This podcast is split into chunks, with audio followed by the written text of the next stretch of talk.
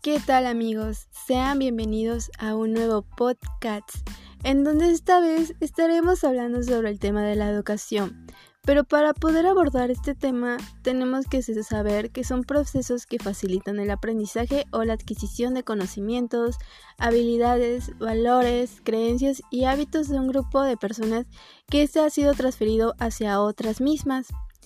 De igual manera, la educación no solo se produce a través de la palabra, pues además está presente en todas nuestras acciones, sentimientos y actitudes.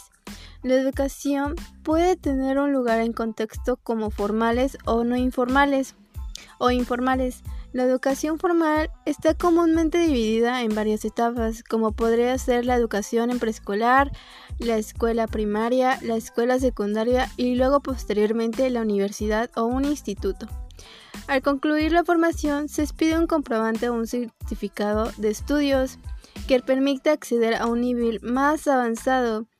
Mientras tanto, existe también la educación conocida como no formal, que es más que nada la educación no escolarizada. Esta es diferente a la formal. ¿Por qué? Porque en esta no se recibe certificado que permita acceder a nuestro nivel educativo al terminar la formación. Normalmente, los lugares que ofrecen la educación no formal son los centros comunitarios, instituciones privadas organizaciones civiles del Estado. Pero esta vez tocaremos el punto de calidad como factor principal. ¿Pero por qué sería importante la calidad? se preguntarán. Es que no se trata más que nada como de acomodar lo que está mal, sino más bien resolver los problemas viendo las causas que tienen estas mismas.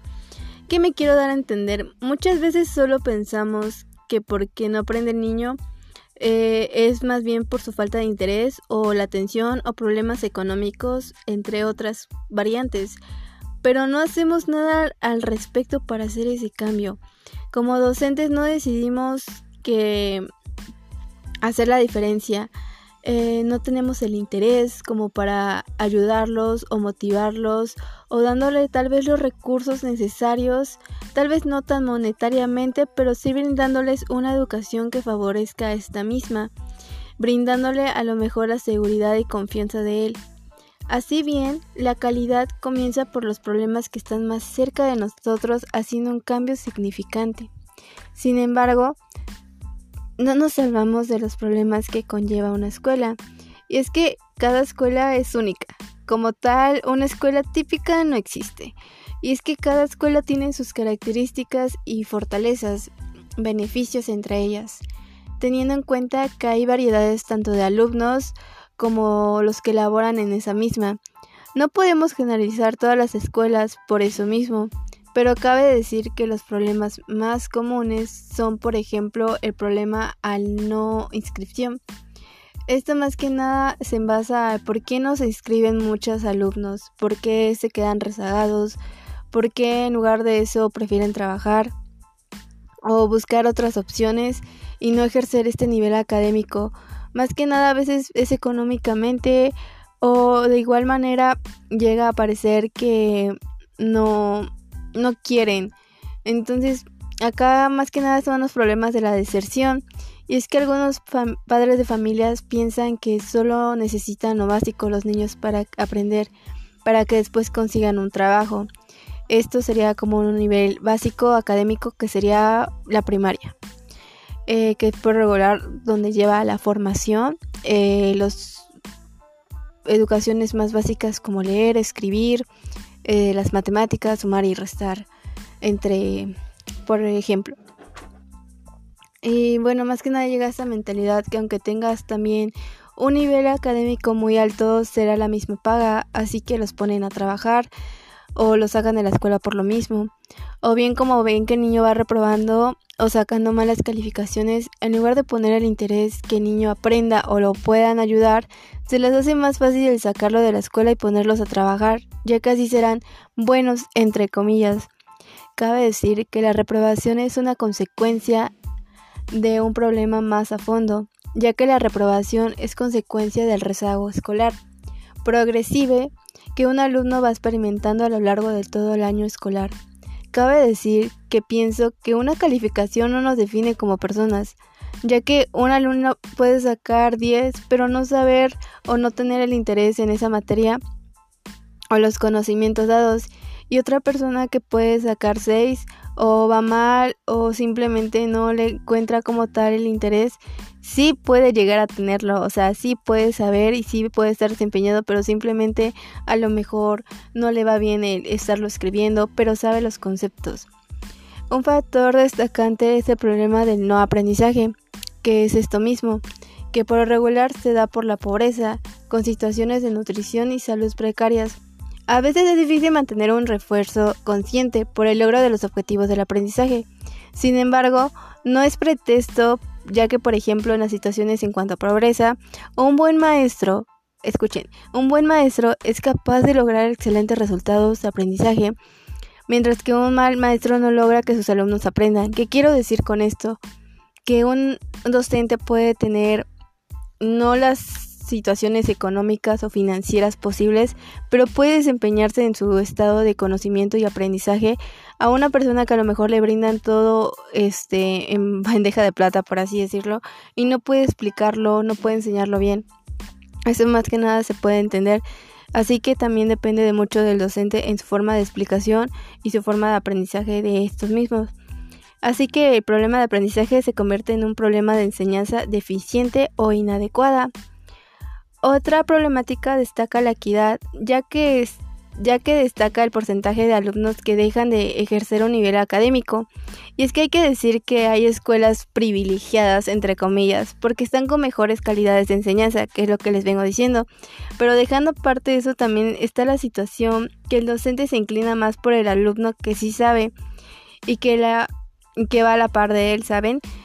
Entonces, más que nada empieza como que a centrarse en esos niños que tienen como tal ese desempeño y dejan retrasados a los que no, porque a lo mejor para ellos es una pérdida de tiempo, porque no le ven futuro como tal y no se desempeñan a enseñarles. Como buen docente tienes que ver todos vayan igual y más que nada no despreciar a ninguno, porque es lo que te hace ser un buen docente.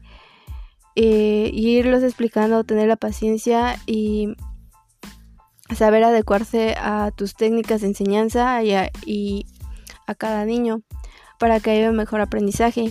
Este también está basado en los espacios donde brinda esta enseñanza. Esto es un lugar de tranquilidad, con buena iluminación, una limpieza, entre otras cosas.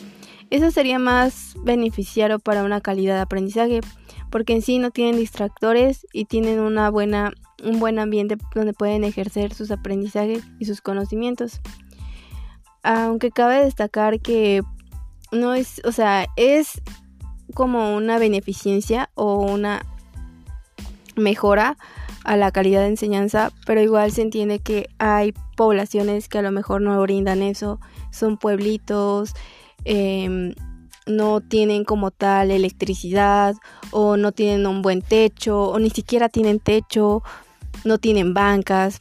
Entonces realmente como docente tienes que prepararte para este tipo de situaciones porque al final y al cabo lo que define es tu forma de enseñanza y en la forma de cómo tú como docente tienes la capacidad para afrontar todas estas problemáticas y darle solución para tener una buena calidad de aprendizaje.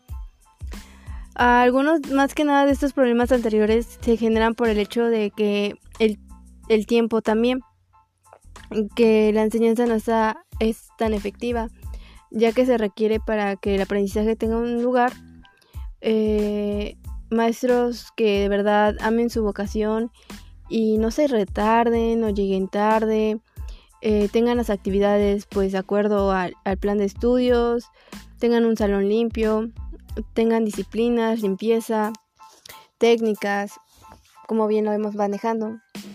Bien podemos decir que cuando se identifica la presencia de un problema, hay que conseguir información sobre el mismo para cuantificarlo y dimensionarlo, pero también hay que obtener elementos de la realidad para comprenderlo.